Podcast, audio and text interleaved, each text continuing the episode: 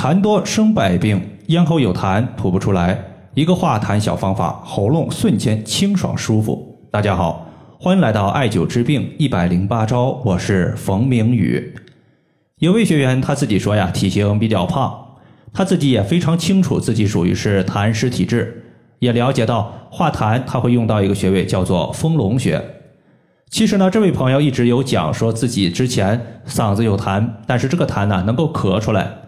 一直艾灸丰隆穴化痰，效果是蛮不错的。但是最近啊，他遇到了一个情况，就是嗓子感觉明显有痰，但是无论是你使劲咳还是往下咽，发现这个痰它就是卡在我们的嗓子附近，吞不下去也吐不出来。咨询中医后，中医说这个属于是没和气。他想问一下这个问题该咋解决？其实呢，痰在中医上有两大类，一个叫做有形之痰。另外一个叫做无形之痰，你像感冒咳嗽的时候吐出来的一口白痰、黄痰、粘痰，甚至血痰，这些痰都能被我们眼睛所看见，属于是有形之痰。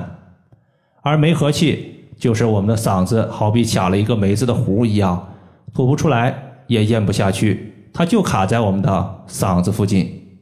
这种情况呢，它就属于是无形之痰，算是痰里面的另类。痰它有形的也好，无形的也罢，都能够用丰隆穴来解决，但效果它其实是有差异的。今天的这位患者，他艾灸了两个月的丰隆穴，发现对于嗓子的卡痰问题没有缓解。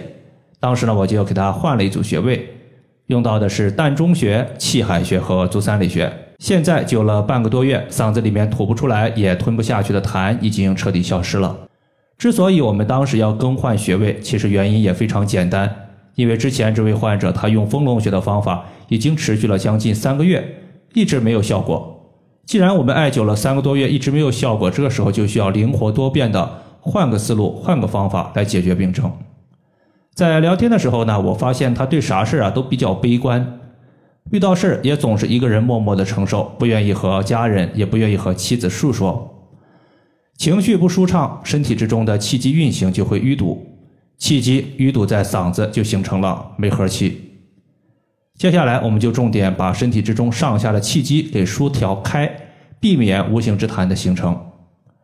第一个穴位推荐艾灸的是膻中穴。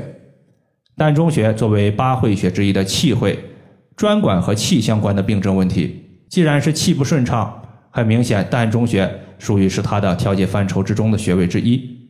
就像两个人吵架的时候，其中有个人被气到捶足顿胸，不停的用手拍打自己的胸口，胸口就是膻中穴的所在。这个穴位特别具有中医养生的意义，因为吵架气不顺，拍胸口刺激膻中穴，有理气解郁的功效。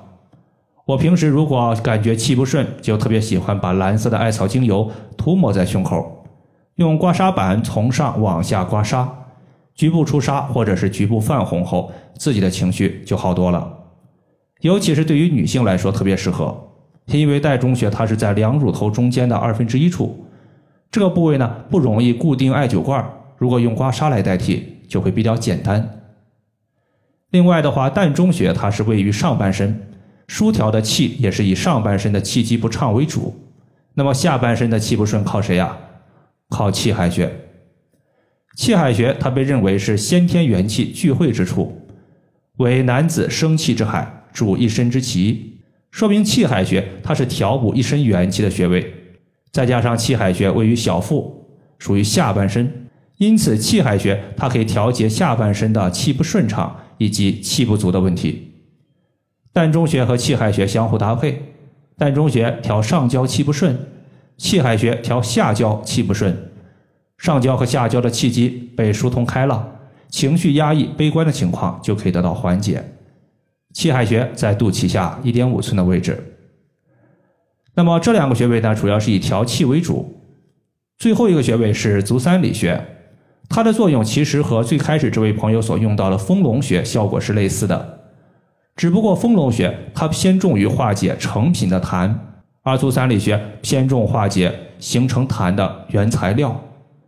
湿气积聚久了会形成痰，而脾胃主运化，艾灸足三里穴可以促进脾胃运化食物，有助于湿气的外排。湿气没有了，形成痰的原材料就没有了，自然也就从根上把问题给解决了。足三里穴，当我们屈膝成九十度的时候，膝盖骨外侧有一个凹陷，从这个凹陷往下三寸就是足三里穴的所在。以上的话就是我们今天所要分享的主要内容。如果大家还有所不明白的，可以关注我的公众账号“冯明宇艾灸”，姓冯的冯，名字的名，下雨的雨。感谢大家的收听，我们下期节目再见。